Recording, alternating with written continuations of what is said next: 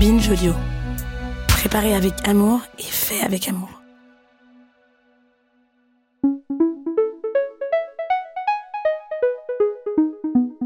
Bonjour à toutes et à tous. Je suis Lydia Martin, psychologue du travail. Quand on s'intéresse au bien-être mental au travail, le sujet du burn-out ou épuisement professionnel ne peut être ignoré. Les résultats d'enquête sur les personnes en situation de burn-out en France font le grand écart et traduisent une réelle difficulté de diagnostic. Il serait 30 000 selon Santé publique France, contre 2,5 millions selon le baromètre du cabinet empreinte humaine. Mais ces chiffres soulignent l'ampleur du phénomène. Alors, une question s'impose. Comment accueillir des salariés en retour d'un arrêt de travail pour burn-out? Le burn-out est difficile à diagnostiquer et on le confond encore trop souvent avec la dépression. De plus, il y a encore une vision très négative du phénomène et on considère bien souvent que les gens en situation de burn-out sont des petites natures. Ça vous dit quelque chose? L'OMS ne définit pas le burn-out comme une maladie, mais comme un syndrome lié à un stress chronique au travail. L'exposition prolongée à un stress chronique peut entraîner des symptômes tels que l'anxiété, la perte de confiance en soi, un débordement des émotions qui pousse la personne concernée à vouloir en faire toujours plus. Cette hyperactivité psychique se traduit par une extrême fatigue et à un moment donné, il y a un point de rupture et le corps dit stop. Il n'est souvent plus possible d'aller au travail. Alors pour sortir de cette boucle infernale, les médecins préconisent de s'arrêter et de prendre le temps. Selon l'assurance maladie, la durée moyenne des arrêts pour affection psychique reconnue en accident du travail s'élevait à plus de 4 mois en 2018. La reprise du travail peut être réparatrice, mais aussi source d'angoisse. On craint de retrouver cet environnement qui nous a fait plonger, mais aussi la perception des collègues et de la hiérarchie. En bref, une personne qui réintègre le monde professionnel après un burn-out peut rechuter si ses conditions de travail n'ont pas changé et si son poste n'a pas été réaménagé. Alors, comment reprendre le travail dans les meilleures conditions pour ne pas replonger? Et comment, en tant que responsable, accueillir une personne de retour après un burn-out? Je vous propose d'écouter deux témoignages qui nous font comprendre qu'un travail collectif est nécessaire.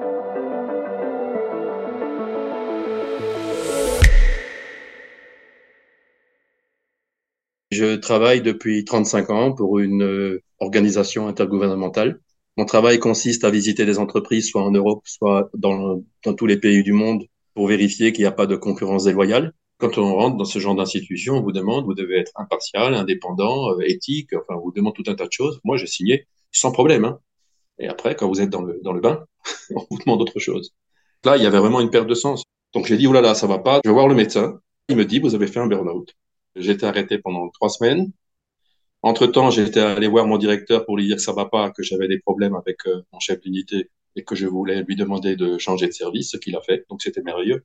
Et puis, euh, je me suis revenu au bureau dans une toute nouvelle unité.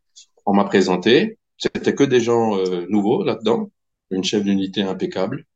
Mon directeur a été muté pour m'avoir soutenu. Ma chef d'unité a été également euh, mutée.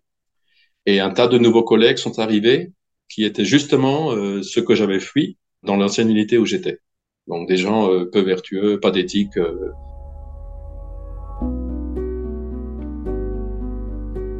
Donc là, ça n'allait plus du tout. Donc j'ai senti revenir. J'ai dit, voilà, on retombe, on replonge, ça m'étonne pas. Je m'y attendais. Hein. Là, j'ai été arrêté pendant sept mois et demi. Et donc après sept mois et demi, j'ai demandé à revenir au travail. Seulement, une chose va changer, c'est que je vais plus le faire avec le avec l'esprit de, de, qualité que j'avais avant. Je dis maintenant, je vais être un simple exécuteur. Je vais faire ce qu'on me dit de faire. Puis pour la par la fin, on m'a foutu la paix. On m'a laissé dans, dans mon coin en quelque sorte. Et puis voilà, la journée passait comme ça. Et puis le soir, je rentrais chez moi, calme, reposé. Ça me convenait très bien. Et puis il y a eu le Covid. Ça voulait dire participer aux réunions virtuelles et tout ça. Ça, j'avais horreur. Moi qui ne voyais plus les collègues, là, j'étais pratiquement obligé de, revoir le collègue que je voulais plus voir. Donc là, ça n'allait pas. Je suis retourné voir le, psychiatre et il a signé l'arrêt de maladie. Et donc là, je me suis arrêté jusqu'à la retraite. Donc j'ai pris ma retraite en 2021. Quand vous avez donné euh, plusieurs années, plusieurs dizaines d'années, vous avez finalement consacré votre vie à, un objectif que vous croyez euh, propre. C'est pour ça que c'était important de ne pas, de ne pas céder.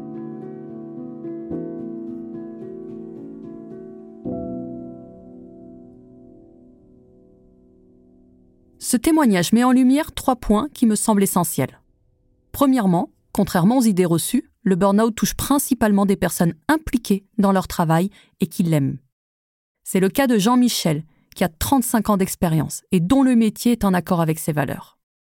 Deuxièmement, le stress chronique peut être dû à plusieurs facteurs et n'est pas uniquement le résultat d'une charge de travail importante.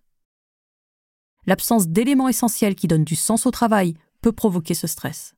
Cela peut être le sentiment d'utilité, la reconnaissance, des relations de confiance avec la hiérarchie et les collègues, l'autonomie, ou encore l'alignement éthique. Dans le cas de Jean-Michel, c'est un conflit éthique et une relation conflictuelle avec son supérieur hiérarchique qui ont été source de stress. Troisièmement, les multiples rechutes de Jean-Michel après son premier arrêt suite à un burn-out auraient pu être évités. Des signaux faibles comme son isolement au sein de sa nouvelle équipe auraient dû alerter sa hiérarchie sur son mal-être.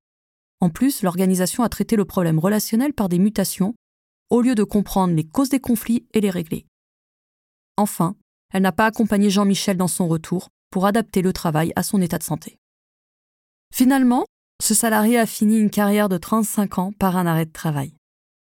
S'extraire du travail a été pour lui une stratégie d'évitement pour se préserver et ainsi protéger sa santé mentale. Ce premier témoignage montre bien qu'un salarié qui revient dans les mêmes conditions a un risque élevé de rechute. Ces risques de rechute peuvent être évités si le retour est préparé collégialement, comme nous le montre le deuxième témoignage. Je suis Global HR BP, qui est l'équivalent euh, d'un poste de responsable ressources humaines. Donc j'ai dû accompagner une collaboratrice qui est revenue suite à un long arrêt de plus de 18 mois, suite à un épuisement professionnel couplé avec des, problèmes de santé personnelle. En premier lieu, l'objectif a été de préparer le manager au retour de la collaboratrice. Donc accompagnement du manager pour la sensibilisation sur ce sujet, à la fois des préconisations médicales, mais aussi sur la charge de travail, la charge émotionnelle. Le temps aussi de faire un bilan professionnel avec la collaboratrice qui revient et qui peut avoir changé euh, aussi de plan de carrière. C'est une vigilance de tout instant pour éviter une rechute et un nouveau départ en arrêt de travail, comme ça peut être le cas souvent. Sans la communication, sans l'échange régulier avec le manager, le médecin du travail, la RH et la collaboratrice, on n'est pas en mesure d'assesser l'évolution positive ou négative de la condition de la collaboratrice. Dernièrement, l'entreprise a connu une restructuration, un petit peu réorganisation, et du fait qu'on ait eu ce contact régulier pendant toute l'année, ça lui a permis d'identifier comme contact clé si toutefois il y avait un moment où elle était dans le doute, où le stress pouvait remonter, etc. Et dès le départ, euh, dès que ça a commencé à discuter de ces choses-là, elle est venue me voir, elle m'a dit, je ne sais pas où j'en suis, qu'est-ce qui va se passer pour moi, je commence à stresser. Et du coup, j'ai pu, par la discussion, lui expliquer de manière beaucoup plus posée qu'est-ce que ça implique pour toi, en quoi ça ne change rien, en quoi on va adapter et en quoi euh, tu n'as pas besoin particulièrement de, de stresser, etc. Et ça a permis très rapidement, en fait, de calmer la collaboratrice. Parce qu'elle m'avait identifié aussi euh, comme référent sur, euh, sur ce sujet-là, parce qu'il y avait cet accompagnement tout au long euh, depuis son retour. Ce témoignage vient contrebalancer le premier et montre qu'un travail collectif permet d'accueillir et de préparer le retour d'un salarié après un burn-out et d'éviter une rechute. Les conditions pour un retour constructif et réussi sont toutes énoncées dans ce témoignage. Premièrement, le RH et le manager ont analysé ensemble les conditions de travail qui ont causé l'épuisement de la salariée. Ici, c'est la charge de travail qui semble être en cause. Une deuxième pratique à noter, c'est d'avoir permis au département RH, au manager et à la médecine du travail de collaborer pour préparer un plan personnalisé de retour de la salariée. Un accompagnement en profondeur de la salariée sur son poste au quotidien a été mis en place, notamment à travers une étroite surveillance des facteurs de burn-out, charge de travail, amplitude horaire, et une disponibilité pour entendre les doutes et inquiétudes de la salariée. Enfin, la salariée a reçu le soutien nécessaire pour repenser son avenir professionnel. Ici, cela s'est fait au travers d'un bilan professionnel. Certaines informations ne nous sont pas communiquées dans le témoignage du responsable RH, comme par exemple Est-ce la salariée qui a fait la demande du bilan professionnel ou ça lui a été proposé? L'a-t-elle demandé afin de pouvoir changer de poste ou est-ce l'intention du responsable des ressources humaines? A-t-elle changé de poste à l'issue du bilan? Combien de temps a duré l'accompagnement? Le manager est-il resté impliqué dans cet accompagnement? Comment a réagi l'équipe lors de l'accueil et après au quotidien? Une relation de confiance semble malgré tout s'être construite entre le RH et la salariée, puisque lors de la restructuration de l'entreprise, elle est revenue vers lui spontanément en demandant de l'aide, ce qui lui a donné l'occasion d'expliquer l'impact de la réorganisation sur son poste. Bon à savoir, plus les salariés ont d'informations, moins ils ont d'angoisse. La réussite de la reprise après un burn-out est avant tout collective, pluridisciplinaire et concertée entre salariés, RH, managers, médecins du travail, voire les autres membres de l'équipe qui sont souvent en première ligne pour détecter les signaux. Alors, si vous accueillez un salarié après un arrêt maladie pour cause de burn-out, souvenez-vous que créer un lien de confiance à travers une profonde reconnaissance de ce qu'il s'est passé est crucial. Un retour de burn-out constructif nécessite une préparation collective et un accompagnement personnalisé.